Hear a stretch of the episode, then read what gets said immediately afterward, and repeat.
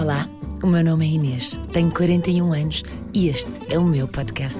Um podcast de histórias impossíveis, coincidências, mistérios, episódios e reviravoltas inesperadas. Este é um podcast com relatos que superam a imaginação. Bem-vindos ao Inacreditável. A história que vos trago hoje é impressionante. Preparem os vossos corações e preparem-se também para talvez verterem uma lágrima. Olá, eu sou a Mónica, tenho 32 anos estou no podcast Inacreditável. Mónica tinha 13 anos quando foi passar umas férias com os pais à Tailândia. Junto à praia de Khao Lak, a cerca de uma hora de Phuket, o clima estava perfeito naquela região do planeta. E tudo o que a família queria era dar mergulhos no mar, descansar no resort. Só que neste dia que vamos contar, no dia 26 de dezembro, houve algo que varreu o cenário idílico em que eles se encontravam. Estamos a falar do ano 2004, uma data marcada por um dos acontecimentos mais dramáticos da história recente, o tsunami que abalou o Oceano Índico. Resultado de um sismo 9.2 na escala de Richter, com epicentro ao largo da ilha de Sumatra, na Indonésia. Cerca de 230 mil mortos e desaparecidos não se sabe ao certo entre os corpos que ficaram em terra e os que foram levados pelo mar. Milhares de turistas a quatro dias de festejar a passagem de ano na Tailândia, no Sri Lanka, na Índia, na Indonésia. Àquela hora, já todos passeavam na praia. Mónica e os pais tinham festejado o Natal no dia anterior e por isso acabaram por acordar tarde e perder o primeiro shuttle para a praia e o segundo também, até que arranjaram forma de lá chegar. Quando finalmente chegámos à praia, uh, aquilo que eu vi foi uma praia, imaginem uma praia, qualquer praia que vocês conheçam e de repente tirem toda a água. Não existe água, é só areia, rochas que, que antes estavam submersas agora já não estão, tudo descoberto. A água apenas está bem lá ao fundo, no horizonte, uma pequena linha. E nesse mesmo horizonte havia um navio, um barco, uh, atolado na areia. Contudo, Mónica e os seus pais não estranharam o cenário, pousaram as suas coisas, fizeram os mesmos gestos de sempre. Mas Mónica sentiu que alguma coisa estava errada. Contudo, não quis parecer ingrata para os pais depois do tanto esforço que fizeram para ali chegar. Seguiu pela praia com o pai na direção do horizonte, na tentativa de salvar alguns peixes que se debatiam na areia. Passaram-se uns minutos, Mónica pegava nos peixes com as mãos, o pai ia dando um jeito com os pés, direcionando os peixes para as pequenas poças. Mas o pai acabou por se magoar num pé e voltou para trás. Completamente distraída, uh, fui andando cada vez mais para o horizonte. Quando de repente ouço um grito, um grito muito estranho, uh, e, e é o meu nome. é o meu nome. E eu percebo que a voz, em pânico, é a voz da minha mãe. E eu volto a correr para trás, e quando chego perto dela, ela não, não houve uh, o sermão que estava à espera, por, porque pensei que ela estivesse a chamar por mim por eu estar longe, porque realmente tinha ido muito longe, sem, sem a perceber. Mas quando cheguei ao pé dela, ela mal prestou atenção, disse-me apenas para pegar nas minhas coisas e estava muito, muito nervosa, muito aflita e eu não estava a entender. Um, e meu pai estava a tirar fotografias e ela estava constantemente a dizer para ele parar de tirar fotografias. Surgiu-lhe à memória um sonho que a mãe lhe contou uns dias antes da viagem. Uma onda gigante que lhe aparecia em pesadelos recorrentes desde há 30 anos. Então ela sentiu que a mãe já tinha vivido aquilo e que tinha de fazer aquilo que a mãe dizia. Pegaram nas coisas e olharam novamente para o horizonte. E é aí que eu pela primeira vez olho para o que aí vem e vejo que a água está a voltar. Mas não é como nos filmes, não é assim uma coisa enorme, não é algo que imediatamente tu sabes que é um tsunami. Para mim, eu pensava que era simplesmente a água voltar, que preenchia o espaço vazio. E não tive em conta que aquilo que eu estava a ver, estava a ver a uma longa distância, portanto, uh, as dimensões uh, não eram reais. Parecia mais pequeno do que na verdade é e vi a água uh, passar por baixo do tal navio e levantá-lo da água, mas mais uma vez não pareceu nada, não me pareceu estranho, porque mais uma vez eu não tinha noção das dimensões. Era uma onda maior que o normal, embora não como nos filmes, mas aquilo não era um barquinho qualquer, aquilo era mesmo um navio militar. E, portanto, para quem está à distância não parecia ser algo com as dimensões e força que na verdade tinha. E a água continuou a avançar por ali dentro e nós simplesmente a ver. Meu pai tirar fotografias, assim como outras pessoas. À medida que a água se foi aproximando mais, algumas pessoas começaram a correr e eu achei ridículo. Achei o pânico delas uh, desproporcional. Porque afinal a água vinha só cobrir o espaço vazio, vinha, estava a voltar para onde devia estar. E, e pronto. E depois, assim que preenchesse o espaço onde devia estar, parava. Mas uh, a água não parou. Uh, e tem uma sucessão de imagens que, que ficou agora, já passados 15 anos. Ainda tem essa sucessão de imagens na minha mente, que é olhar para trás, ter, ter os meus pais atrás de mim e muitas outras pessoas a correr também atrás de nós. E depois já só tenho os meus pais, e a seguir apenas o meu pai, que me diz sempre go, go, go, cada vez que olho para trás, que me faz correr sempre um pouco mais depressa, um pouco mais depressa, até que olho para trás e já não tem ninguém atrás de mim. Apenas uma parede de água a destruir eh, uma pequena cabana de lata, como se fosse um baralho de cartas, um castelo de cartas. E já não tenho meu pai atrás de mim a dizer-me go, go, go, mas ainda assim a voz dele ecoa na minha mente: go, go, go. Falam muitas vezes inglês, resultado de uma vida em Macau desde os 7 anos. Em casa houve sempre uma mistura de línguas, apesar de serem todos portugueses. Naquele momento, o instinto dos pais foi aquele: go, go, go. Por muito que corresse, Mónica percebeu que não ia escapar àquela onda. Por isso procurou com o olhar um refúgio. E é quando vejo uma pequena casa uh, que é bastante mais pequena do que um bungalow uh, e pergunto-me se será boa ideia esconder-me, abrigar-me atrás dessa casa. E é quando vejo uma mulher a correr, atravessar-se no meu caminho, uh, lá ao longe, e é fazer exatamente isso, esconder-se atrás dessa casa e eu penso, olha, Está aí a minha resposta. Vou fazer o mesmo. Atrás dessa pequena casa já outras pessoas se tinham juntado. Mónica espremeu-se para caber ali, agarrou-se aos outros. E numa questão de segundos, a água começa a circundar essa casa e faz-me lembrar uma serpente, bem devagarinho, mansinho, como se não fosse nada. Mas eu sei que vem mais água atrás e não tardas a, a água, a corrente torna-se tão forte, tão forte que me levanta pelos pés e eventualmente arrasta-me completamente. A mulher que estava ao meu lado, ela estica-me a perna numa tentativa de, de eu talvez conseguir agarrar-me à perna dela, mas já não vai a tempo. E eu sou então pela primeira vez engolida pela água. Submersa. E um, lembro-me desta tal, a mulher que esteve ao meu lado, ela vira a cara e fecha os olhos, não consegue ver uma menina a ser engolida pela água naquilo que seria de certo a sua morte. Uma vez debaixo da água, uh, o instinto é obviamente nadar.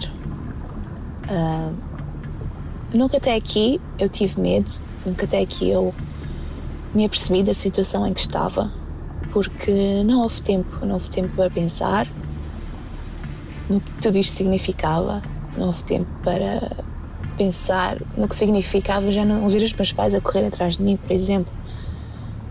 Tudo isso foi posto uma uma pasta no meu cérebro de processar mais tarde, né? um arquivo processar mais tarde. porque realmente não havia tempo para nada. não havia tempo sequer para ter medo. É incrível que o instinto de uma criança pode surpreender pela sua capacidade de sobrevivência. Mónica estava submersa, rodeada por objetos, a tentar nadar. Alguns objetos de madeira batiam nela. Não se conseguia mexer, não conseguia tocar em nada, não havia espaço. Como é que ela ia sair dali? E a minha mente vai buscar uma memória. E nessa memória, estou num avião com o meu pai. Meu pai, que era piloto de aviões e que me adorava dar explicações de física. E nessa viagem, ele estava, ele estava sentado ao meu lado no avião. Nós tínhamos as nossas mesas para baixo. Ele tinha um copo de água no tabuleiro dele. E ele estava-me a explicar que eu, ele, o avião e aquele copo de água estávamos todos a viajar à mesma velocidade. E por estarmos a viajar à mesma velocidade, o copo parecia aparentemente parado. E então eu era capaz de pegar no copo, movê-lo de uma mesa para a outra e o copo ali ficaria. Porque estávamos todos a viajar à mesma velocidade. Ora, se eu neste, neste mar, nesta corrente, se eu era apenas mais um objeto e estava a viajar à mesma velocidade que todos estes objetos, em teoria eu seria capaz de, de os mover, de pegar no, empurrá-lo e, e ele ali ficaria. E eu testo esta teoria. Uh, pego numa tábua que estava ao meu lado e empurro-a e, e tenho cuidado de a libertar e de sentir se ela ficou onde eu a deixei. E ficou. Então aí eu percebi, eu consigo mover estes objetos. Então a minha forma de nadar era esticar os meus braços acima da minha cabeça, afastar quaisquer objetos que estivessem lá em cima, empurrá-los para o lado, pegar neles e puxá-los para baixo, uh, e que, porque assim libertava o espaço na minha cabeça, não tinha o perigo de uh, ser atingida por nenhum objeto na cabeça, ou pelo menos minimizava esse risco. E ao puxá-los para baixo, depois uh, estava a usar também um outro aspecto da física que objetos de madeira eles flutuam. Então ao puxá-los para baixo eles iam querer voltar para cima. E eu consegui usar esse, essa força como um, um boost um extra uh, para me ajudar a subir Assim que chegou à superfície foi puxada de novo para baixo e voltou a subir e voltou a ser puxada de novo para baixo e o movimento repetiu-se várias vezes. E cada vez que acontece, eu não, não tenho medo, não me sinto frustrada, uh, está tudo bem, eu sei o que fazer e, e chego sempre à superfície. E sou puxada de sempre, de volta para baixo. E acontece tantas vezes que, eventualmente, eu pergunto-me o que é que eu estou a fazer de errado. E é aí que eu percebo que aquilo que eu estou a fazer de errado é quando chego à superfície e respiro. Eu sinto-me tão aliviada que acabo por abrandar a força com que estou a nadar. E então a corrente, a água, volta a puxar-me para baixo. Porque eu sou um objeto que, que está nesta corrente, né? mas sou um objeto pesado. E como nós aprendemos na escola, num rio, por exemplo, os objetos mais pesados viajam em maior profundidade e os mais leves à superfície. Portanto, tinha esta força constantemente a puxar-me para baixo. E para a contrariar, eu tinha que nadar com toda a minha força, sempre, sem parar. E foi isso que eu fiz. E com todas as minhas forças, eu apenas conseguia manter a minha boca de fora, o suficiente para respirar, mas eu estava bem. Desde que eu conseguisse respirar, eu não me importava de só conseguir tirar a minha boca de fora, não me importava de sentir dor nas pernas. Na verdade, nesse momento eu senti uma admiração pelas minhas pernas. Eu tenho umas pernas tão fortes. E de repente dou por mim no ar e eu consigo ver as minhas pernas e estou muito confusa porque estive tanto tempo na água sem ver as minhas pernas e agora de repente estou a ver as minhas pernas. Eu não entendo como é que isto é possível. E então que eu olho para baixo e apercebo-me que estou a cair. Eu tinha sido, nesse momento, projetada por um precipício abaixo. E aquilo que eu vi fez-me lembrar, mas fez-me lembrar uma pequena barragem com, os, com portas abertas e a água a cair. Porque é isso, foi essa imagem que eu vi. Nesse momento que estou a cair e não tenho como correr, como nadar, não tenho nada que me agarrar. Pela primeira vez, eu sinto medo. E muito medo. Eu entro em pânico e eu grito. Caminho todo que eu estou a cair, eu grito. E o meu grito é tudo o que existe nesse momento. Uma voz, um grito tão estranho, à semelhança do da minha mãe. Com pânico, desconhecido na minha voz. Uh, eu sei que sou eu, sei que é a minha voz, mas não parece que sou eu. E ao ouvir o meu próprio medo, dá-me ainda mais medo. E o medo, nesse momento, é tudo o que existe. O meu grito, medo, e estou como que numa bolha de medo. Todo o meu universo nesse momento é medo.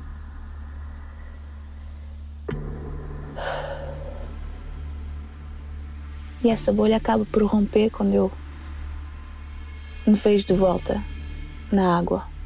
E não me lembro do momento do impacto na água. No momento é o meu grito, é o medo, e de repente acordo desse estado e, e estou novamente submersa. E rapidamente me apercebo do meu erro crucial. Eu estou provavelmente em maior profundidade do que antes, e agora estou sem ar, porque eu, o caminho todo que estive a cair, eu gritei a plenos pulmões, não restando ar nenhum nos meus pulmões. Portanto, o medo, esse pânico, meteu-me numa situação ainda pior do que aquela que já, em que eu já estava. Isso é uma lição para a vida. Nunca, em circunstância alguma, posso deixar o medo entrar e tomar conta de mim.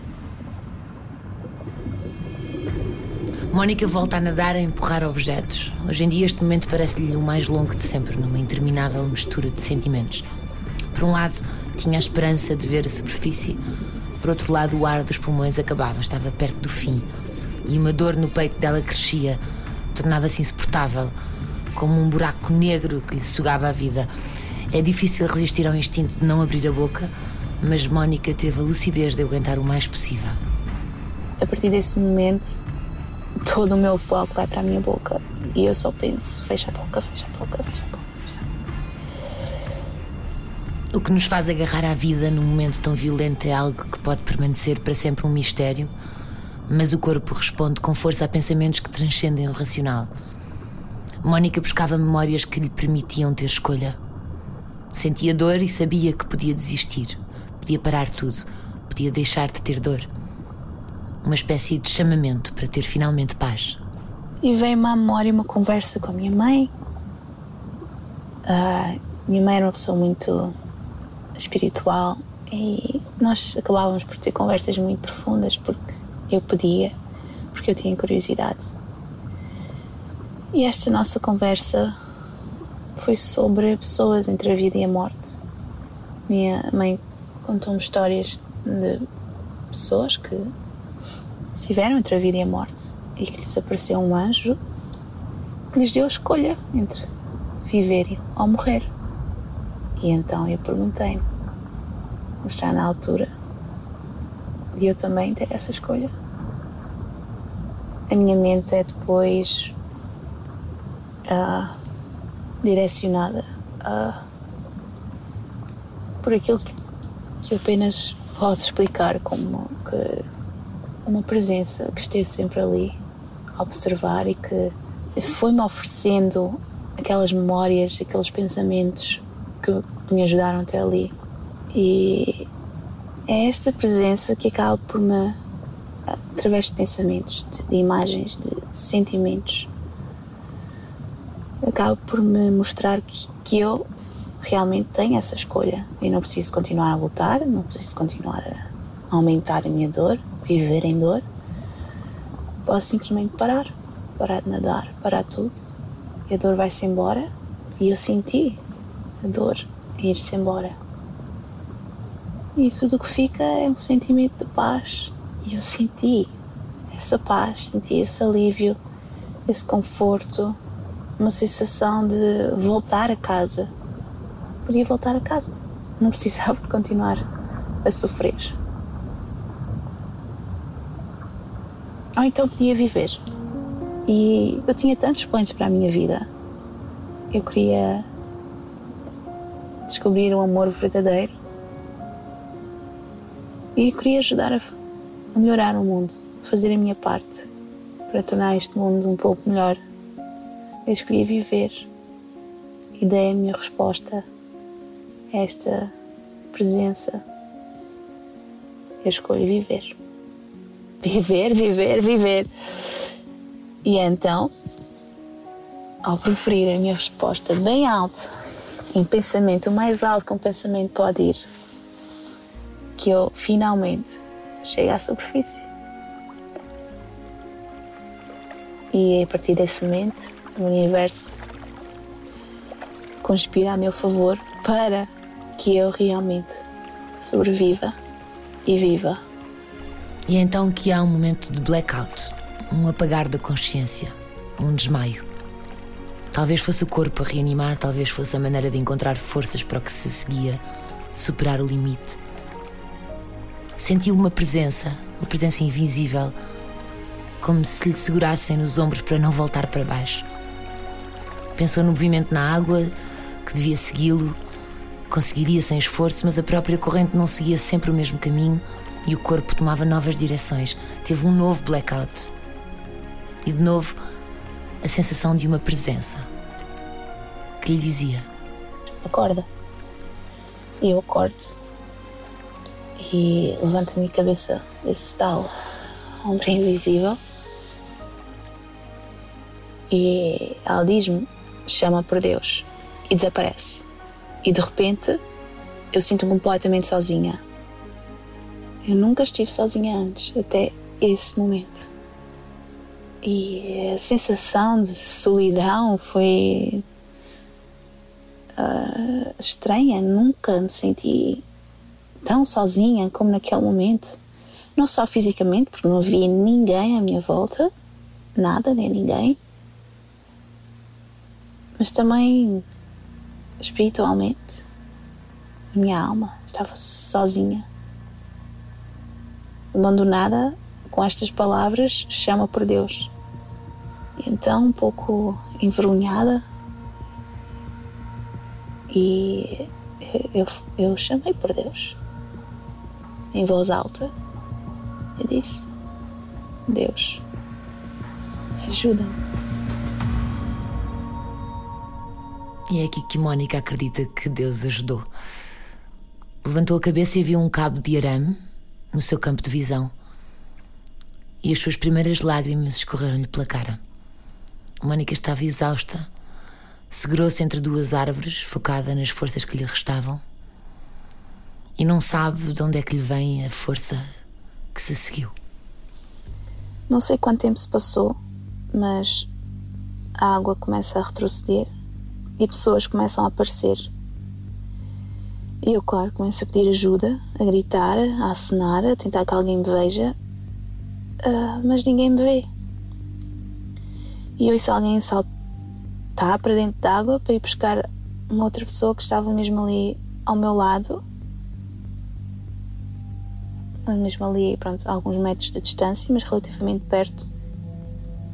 Mas mesmo essa pessoa não me ouve, não me vê, ninguém me vê, ninguém me ouve. E eu entendo e que essas pessoas estavam ali apenas à procura dos seus,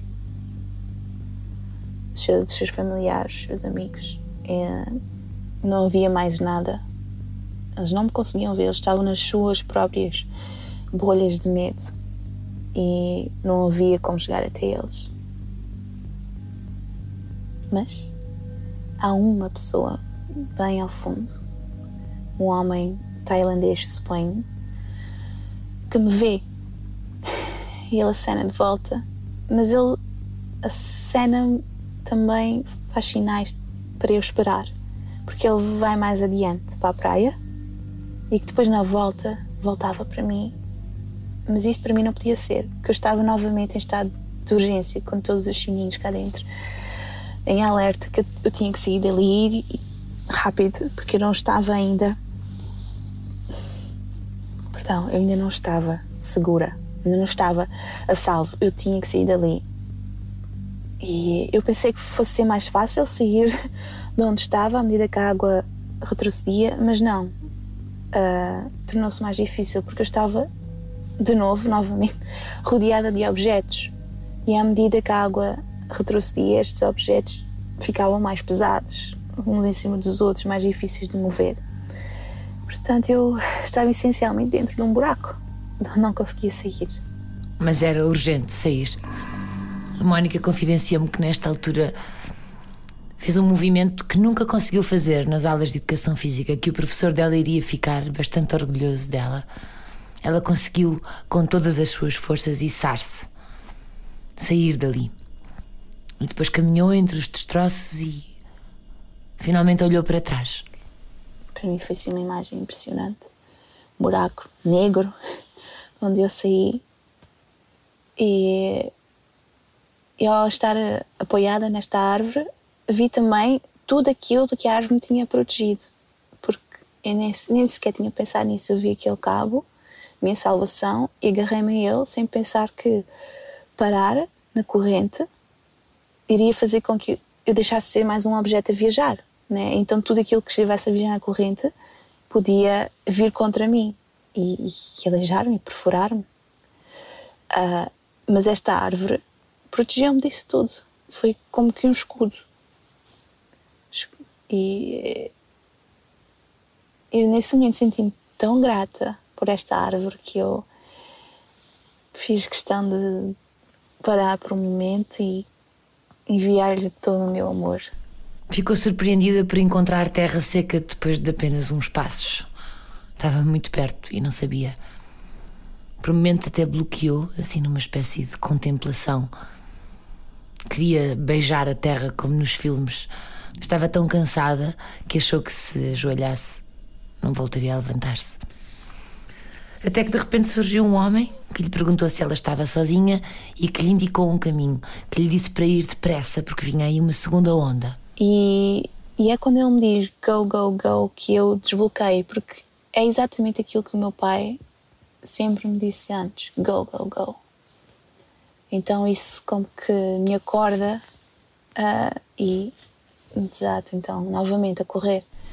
É neste momento que Mónica teve a certeza que os pais tinham morrido e aceitou de imediato. Diz que fez o luto cedo. Até hoje ainda lhe perguntam se ela culpa o mar e a resposta é sempre que não. Isso para mim é ridículo. Porque este é o planeta em que vivemos, a Terra mexe e a água está por cima, vai mexer também. Ah, não é a culpa do mar. Eu vivo neste mundo. Eu faço parte dele. E no fim, o mar acabou por me, por me poupar a vida.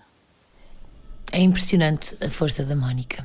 Ela volta a correr na direção do caminho que o senhor lhe tinha indicado e de repente os pés dela estão a magoá-la e ela vê uma senhora, uma senhora idosa de cabelos brancos a correr também, descalça, mas repara que a senhora está a pisar as plantas e resolve seguir-lhe as pisadas, literalmente.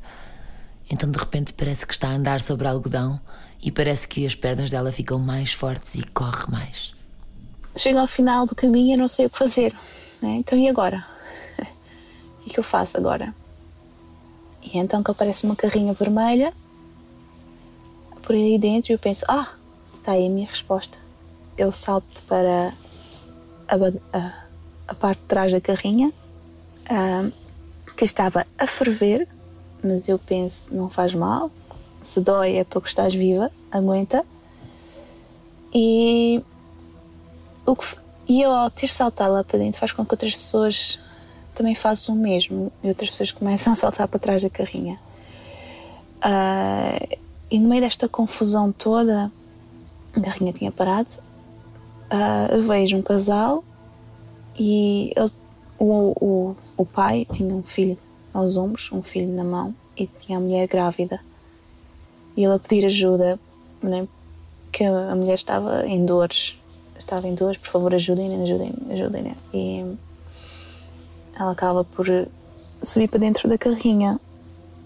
Mas, no meio desta confusão toda, o condutor acaba por sair e ele começa lá a falar. E eu não sei o que é que ele está a dizer, o que é que ele vai dizer, mas ao mesmo tempo eu sei o que é que ele vai dizer.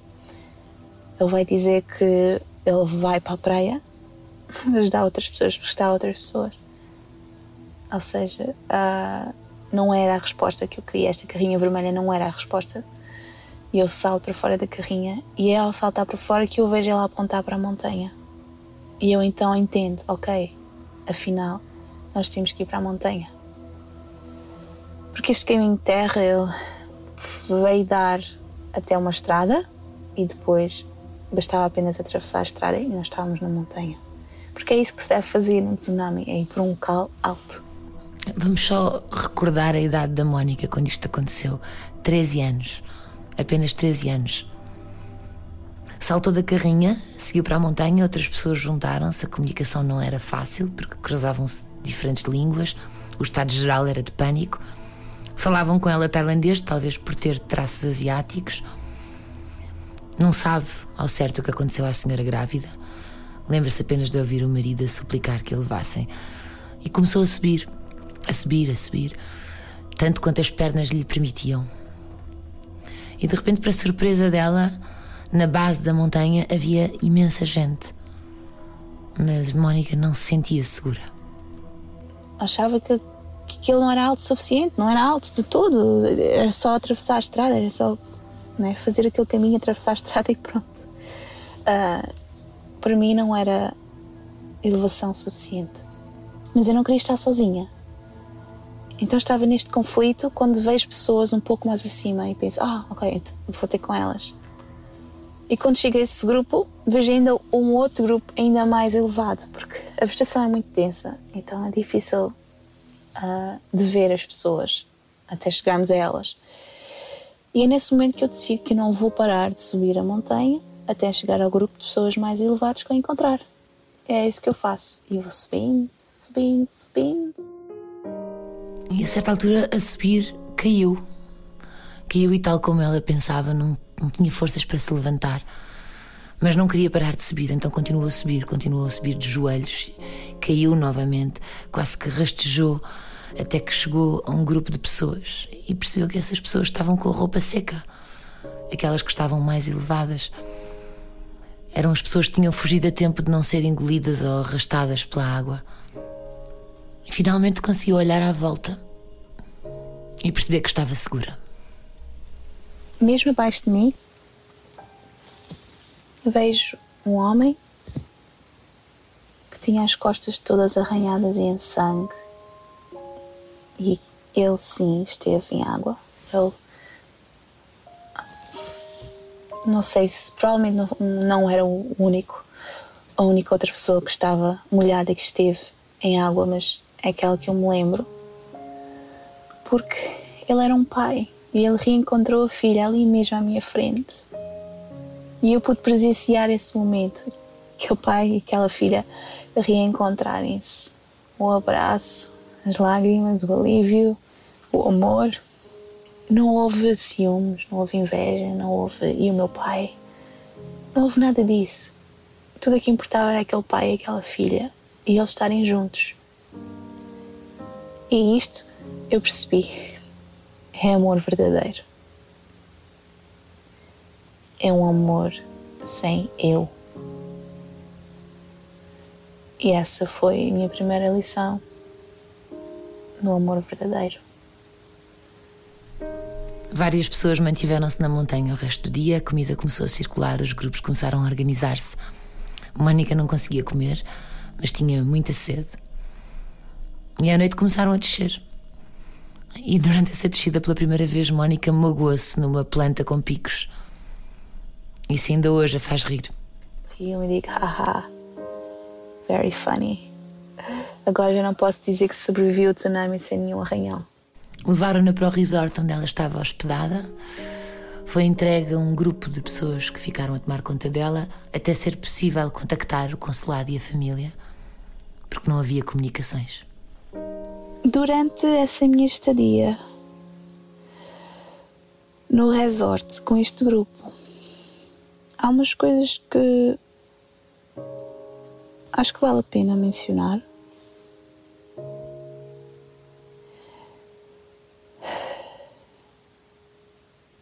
Primeiro é que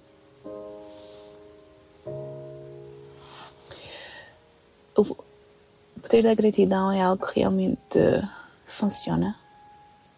Uh, eu estava uma tarde com duas senhoras alemãs e elas uh, ofereceram-se para me levarem para a Alemanha com elas, quando fossem, para eu não ficar ali sozinha. Uma ideia que bastante querida, mas uh, que me deixou bastante desconfortável, não queria ir para a Alemanha. E depois surgiu um dos tais pensamentos que me relembrou de algo que eu li num livro, que diz que o verdadeiro mestre é grato de antemão. E então comecei a agradecer estar viva, estar a respirar, ter comido nesse dia e bebido, ter conseguido tomar um banho que nós ainda não tínhamos água. Então foi acordado dentro do grupo que eu podia tomar banho na piscina. Eu não sabia se o meu futuro seria na Alemanha.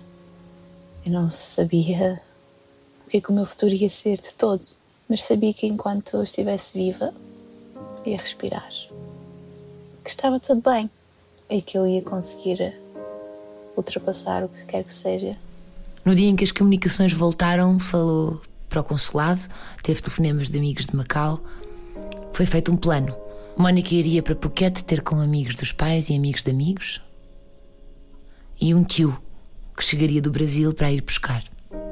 Ainda teve que passar por algumas aventuras, claro, com ajuda, até que finalmente conseguiu uma boleia e finalmente houve este reencontro para passarem alguns dias a correr hospitais à procura dos pais da Mónica. Mónica acabou por ir viver com estes tios, recebeu apoio psicológico durante muitos anos e tudo aquilo que viveu e experienciou. Mónica deixa-nos um testemunho emocionante e de grande generosidade. E quando lhe pergunto o que é que ela leva dessa tragédia, o que é que de positivo poderá haver ela responde-me que viu pela primeira vez o que é que era amor verdadeiro.